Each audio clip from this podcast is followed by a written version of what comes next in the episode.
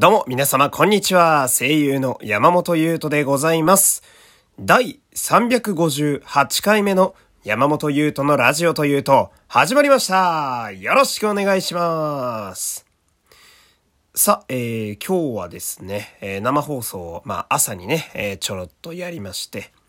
で、その後は、まあありがたいことに今日はオーディションを2件、えー、受けて、えー、たった今企画、えー、帰宅したところでございます。えー、なかなか今、下が疲れていることをね、えー、実感しておりますけれども。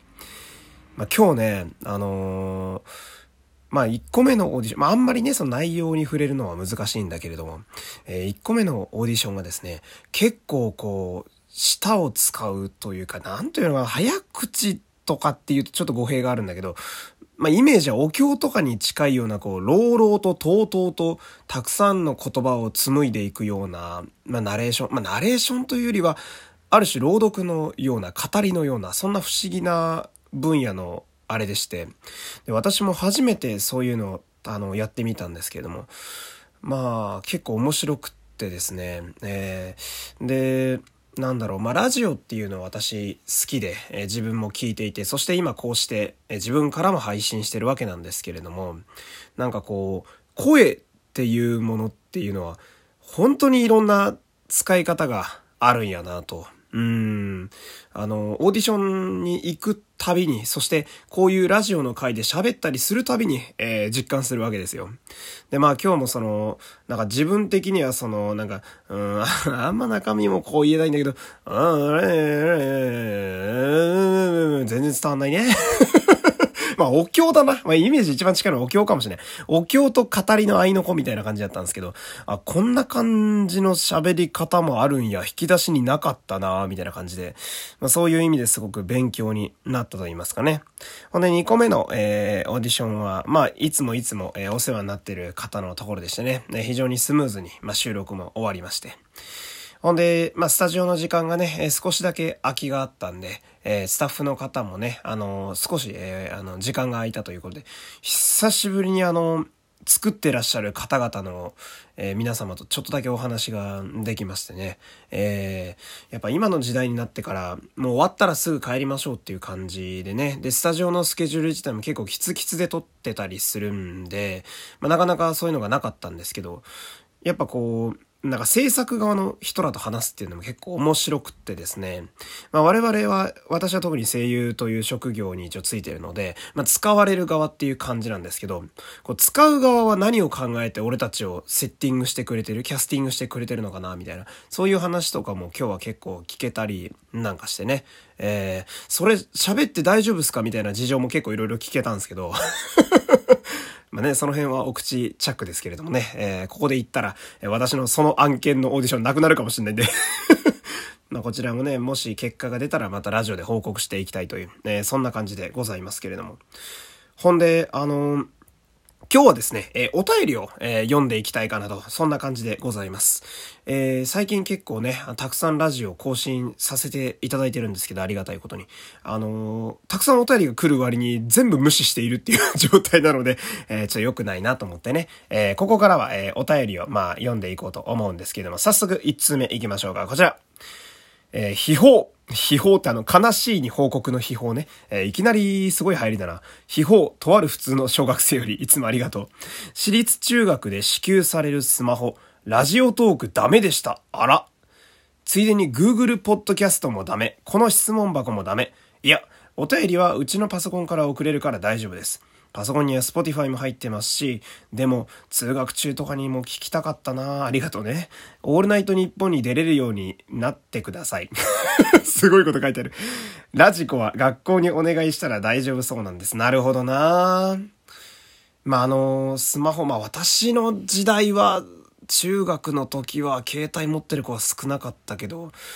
私、まあ、平成4年生まれ28歳なんですけれども、私の世代って、あの、いわゆるガラケーがめちゃめちゃ進化して途中でスマホになり、iPhone 全盛期までのこう変化を全部経験してきてる年なんですよね。なんか、携帯の進化と一緒に自分らも成長してるみたいなところがあるんで、こう、私立の中、まあ、私立そうか、中学校の時点でスマホが支給されるってすごいなぁ。なんか大学やとあの、MacBook がね、えー、支給される私立大学とかあったりしますけれども。ほんで、ラジオトークダメでしたか そっかそっか。質問箱もダメなんだね。ネットとかが制限されてるのあるよね、やっぱね。まあ、いつもさもめちゃくちゃに使えるようにしちゃ、さすがに学業に支障が出るって言うけど、でもどうなのかな俺も中学校、俺の中学校の時は脳みそ空っぽで生きてましたけれども、今のお子さんって賢いと思うんすよね。なんか、そんな極端になんか制限しなくてもいけるんちゃうかというかなんかその危ないとこの一歩手前、落とし穴の一歩手前で踏みとどまる力は今の若い子の方が絶対あるとは思うんですけどね。現場でたまに出会う子役の子とか見ると皆さんしっかりされてますよ。俺たちより全然しっかり挨拶しますからね。えー、ちょっと話がずれましたけれども。えー、じゃあ次のお便り行きましょうか。えー、こちらラジオネームはなしの方ですね。えー、ご自由に弾いてくださいって書いてあるピアノを、えー、プロの方が弾いていて、コンサート会場になってた。晴れ晴れ愉快とかも弾いてくれたというお便りが来ておりますね。日記のような、えー、お便りでございますけれども、ありがとうございます。あるねこれ。あの、電気屋さんとかだね。うん。東京で言うならヨドバシカメラとかね、ビッグカメラ、ピアノがドーンと置いてあることがあって、なんか人だかりできてんなと思ったら、めちゃくちゃピアノ上手な方がすごい弾いてたりとかね、えー、軽くリサイタルみたいになったりしてますけれども。まあ今はご時世的に弾かないでくださいって書いてある ピアノが結構あってね、なんだか寂しいようになっちゃいましたけれども。ほんで、晴れ晴れ愉快弾いてたんだ。えー、いいチョイスですね。最高のチョイスやな。晴れ晴れ愉快ってね、皆さんご存知ですか？えー、私の世代の方はみんな聞いたことあると思うんですけど、えー、あの、かの有名な鈴宮春日のオープニング曲ですね。えー、謎謎みたいにってやつですね。えー、今はちょっと怪しいですけど、一時期振り付けも完璧にできてましたね。えー、いい肝太の思い出って感じですけれども。ほんで、これタイムリーだね。今、春日の最新刊私読んでてね、今ここに、えー、っとね、ちょうど読んでるのあるんですけれども、最新刊って言ってもね、発売したのはちょっと前なんだけど、今、えー、じっくり読んでるところでございましてね。いやーなんか春日って何度読んでもいいんだよなうん。私がどっぷりラノベに来ることになったのは、あの、なぜかラキスタのラノベと、えー、春日のラノベだった気がするので、そこからシャナとか、広角のレギオスとかね、ラノベめっちゃ買ってたな。なんか、いろいろありすぎてタイトルもはや思い出せない、被弾のアリアとか、えー、いろいろ読んでましたけども、一時期家にラノベがありすぎてですね、あのー、大学時代だったかな、ラノベバカクソ買ってて、引っ越しする前に、まあね、あの、持ってくの大変なんで、一回駿河屋で手放したんですけど、250冊ぐらいあったかな。あの、長編のやつを結構買ってたんですよね。さっきのシャナもレギオスもそうですけれども。25、6巻とかまであったりね。うん。いや、懐かしい思い出ですね。うん。春日、あの、昔読んでたわって人はですね、この最新刊の鈴宮春日の直感はかなりおすすめですよ。私も一気に若返りましたわ、これは。あ、これこれこのめんどくさい言い回しと思って。なんか、キョンのね、えー、あの、めんどくさそうに喋る感じだとか、えー、ミクルさんの感じだとか、なんかすごく懐かしくなりましたね。いやー、青春ですよ、春日はね。えー、私の、あの人生は平野綾さんに狂わされましたから。まあまあまあまあ。じゃあ次のお便り行きましょうかね。えー、今から弟と図書館に行ってきます。バイ、とある普通の小学生。日記か その、さっきからツイッターみてえな、あの、お便りよう来ますけれども、まあまあまあいいですけどね。弟と図書館ですか。いいですね。図書館もな、なんか俺長らく行ってないな。令和3年になってからまだ一度も行ってないですね。えー、まあ、さっきも本の話してましたが、まあ結構私ね、本の虫なとこありましてね。で、もっぱら最近は買うことが多いかな。うん。あの、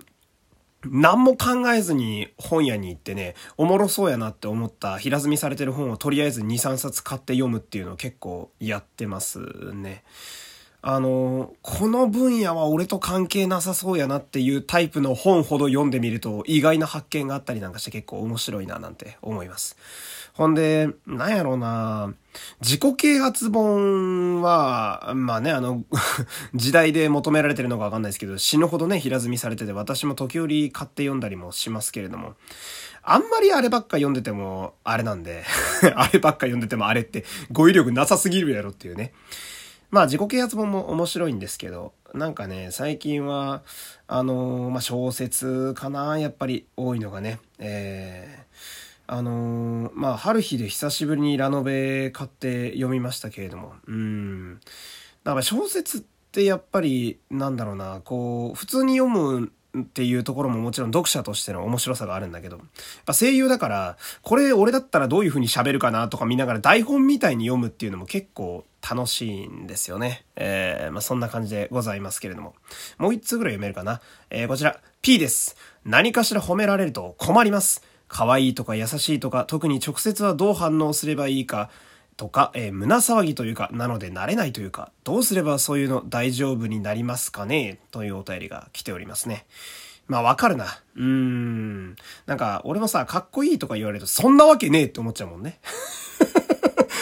秒で反論が出てくるけれども。でも私は、あの、28年生きてて一個学んだことがあってね、えー、相手に褒められた時はですね、まあ、自分がどう思うことがあったとしても、とりあえず一回ありがとうございますと、えー、お礼を言っておくと場が和みますね。えー、場を和ませるということは、この特に空気を読むということがね、あの、強く求められる日本でおいては非常に大事なことやと思いますね。うん。まあ、謙遜もね、大事なんだけど、俺はまずそれ以上に言ってくれた相手に対してのお礼を言うことが必要かなと思うので、とりあえずありがとうございますって言ってから、えー、喋ってみるといいんじゃないでしょうかね。